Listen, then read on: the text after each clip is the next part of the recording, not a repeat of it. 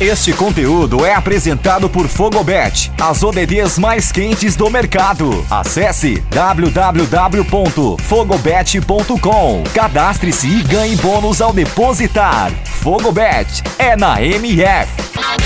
Bom dia, boa tarde, boa noite a você sintonizado aqui na, no podcast da O Melhor do Futebol, a todos os fanáticos por futebol que estão sintonizados aqui na Web Rádio MF. Eu me chamo Nicolas Barbosa, sou um dos comentaristas da equipe. Eu vim trazer um panorama interessante para vocês do porquê que o Palmeiras tem grandes chances de ganhar esse Mundial de Clubes e porquê que possivelmente o Palmeiras tem a chance de ser o último brasileiro a ser campeão. É, primeiro começando aqui, né, com a ideia da FIFA de modificar o formato do Mundial de Clubes, né? Isso já é algo que vem sendo estudado há muito tempo já pela FIFA. A FIFA estuda incluir mais é, sete europeus, além de já temos um, né, atualmente, incluir mais sete, ou seja, ficariam oito europeus e 16 times no total num próximo Mundial. Isso é algo que vem sendo estudado, não foi confirmado ainda, mas há grandes chances do próximo Mundial, né, no caso de 2022-2023, né, na próxima temporada, ser nesse formato. E aí dificultaria muito para os times brasileiros ou sul-americanos em geral, né, de vencer, até porque a gente sabe que enfrentando um europeu já é difícil, imagine oito.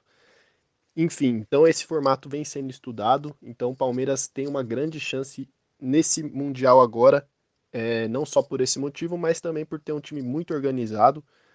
É, o time Abel, do Abel Ferreira aí, que já tem dois anos de comando no clube. É, o Palmeiras vem aí enfrentando algumas dificuldades, sim, é verdade, mas eu arrisco a dizer que talvez seja a melhor fase é, do Palmeiras no século e uma das melhores da sua história também. Conseguiu conquistar duas vezes a Libertadores consecutivamente, isso é algo que não quase não aconteceu né, na história do, do futebol brasileiro e nesse século nunca tinha acontecido. O Palmeiras, nesse século XXI, foi a primeira equipe a conseguir esse feito.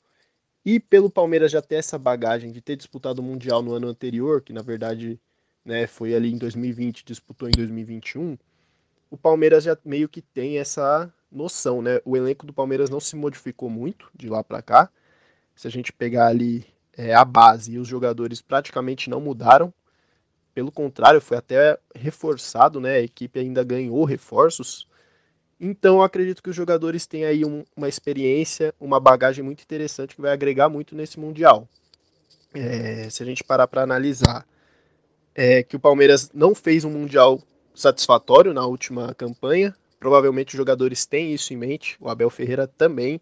A gente sabe como o Abel Ferreira é muito competitivo, ele não vai entrar para fazer feio de novo. Isso eu tenho certeza que os jogadores vão se doar ao máximo para conseguir conquistar. É, a gente tem também o cenário do Chelsea, que talvez seja aí desde 2012, que também foi o Chelsea na final contra o Corinthians. É um time europeu mais acessível, digamos. A gente sabe que o Chelsea é um time muito forte, é um, tem um verdadeiro timaço em questões de elenco, um treinador também muito estudioso.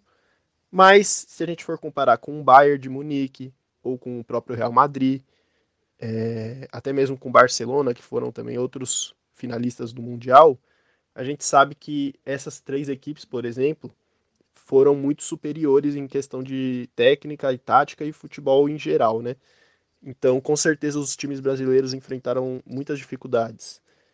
É, enfrentariam ou enfrentaram, no caso, né? O Grêmio, por exemplo, é, sofreu um massacre do Real Madrid, apesar de ter perdido só de 1 a 0 o Grêmio realmente não jogou nada naquela partida. É, então, o Palmeiras vai ter a chance de enfrentar um time muito mais inferior, digamos assim. Claro, o Chelsea é um time muito bom, né? Mas eu acho que desses europeus, os últimos que se classificaram, que ganharam a Champions, é o time mais acessível, digamos assim, um time que dá para sonhar, né? Assim como em 2012 o Corinthians tinha esse pensamento e conseguiu ganhar, o Palmeiras vai ter essa possibilidade muito grande. Mas a gente não pode só falar da final, né? Até porque tem os jogos anteriores e se a gente analisar tanto o Al quanto, quanto o Monte Rei, que são os possíveis adversários do Palmeiras, eles são times muito bons.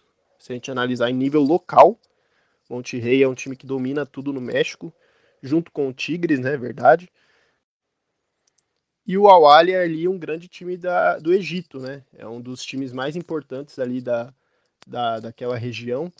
É, é, e também na, na Liga Egípcia é soberano e dominante, né? Venceu a Liga 42 vezes e a taça 37. Então, com certeza, também é um time muito importante, sim.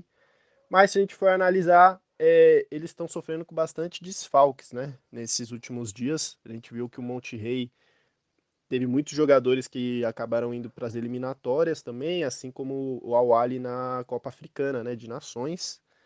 Então tem essa maratona de jogos já logo de cara que pode pesar muito, eles podem ter ainda mais desfalques. Então o Palmeiras tem a chance de enfrentar dois times mais frágeis ali. Como eu disse, são dois times muito bons, o Monte Rei e o Awali.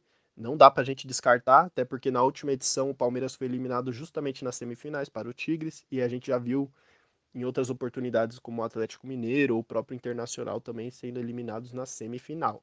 Então a gente não pode só achar que o Palmeiras vai enfrentar o Chelsea, obviamente. Mas eu acho que o Palmeiras é mais time do que o Awali ou o Monte Rei. A gente analisar o contexto geral, ainda mais como eu disse, da bagagem, da experiência adquirida do outro Mundial e também do foco, que a gente vê que os jogadores estão muito focados, o Abel Ferreira também, uma preparação muito intensa. Eu acho que o Palmeiras tem boas chances aí de passar pela semifinal e aí provavelmente seria o Chelsea na final. Claro que, novamente, futebol a gente sabe que pode acontecer de tudo, pode acontecer do Chelsea perder nas semis também. Isso eu já acho bem mais difícil. Mas suponhamos que chegue Chelsea e Palmeiras na final, é aquilo que eu já falei. Acredito que o Palmeiras realmente tem.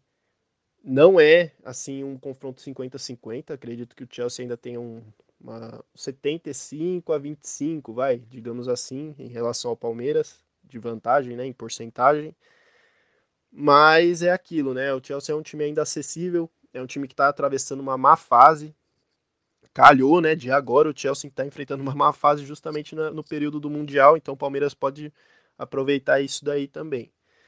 É, a gente sabe que o Thomas Tuchel tem enfrentado alguns problemas, o próprio Lukaku, né, não está na melhor das suas fases, o Jorginho também não faz assim uma temporada muito boa, principalmente 2022 dele não está sendo muito bom, que são os pilares ali do time.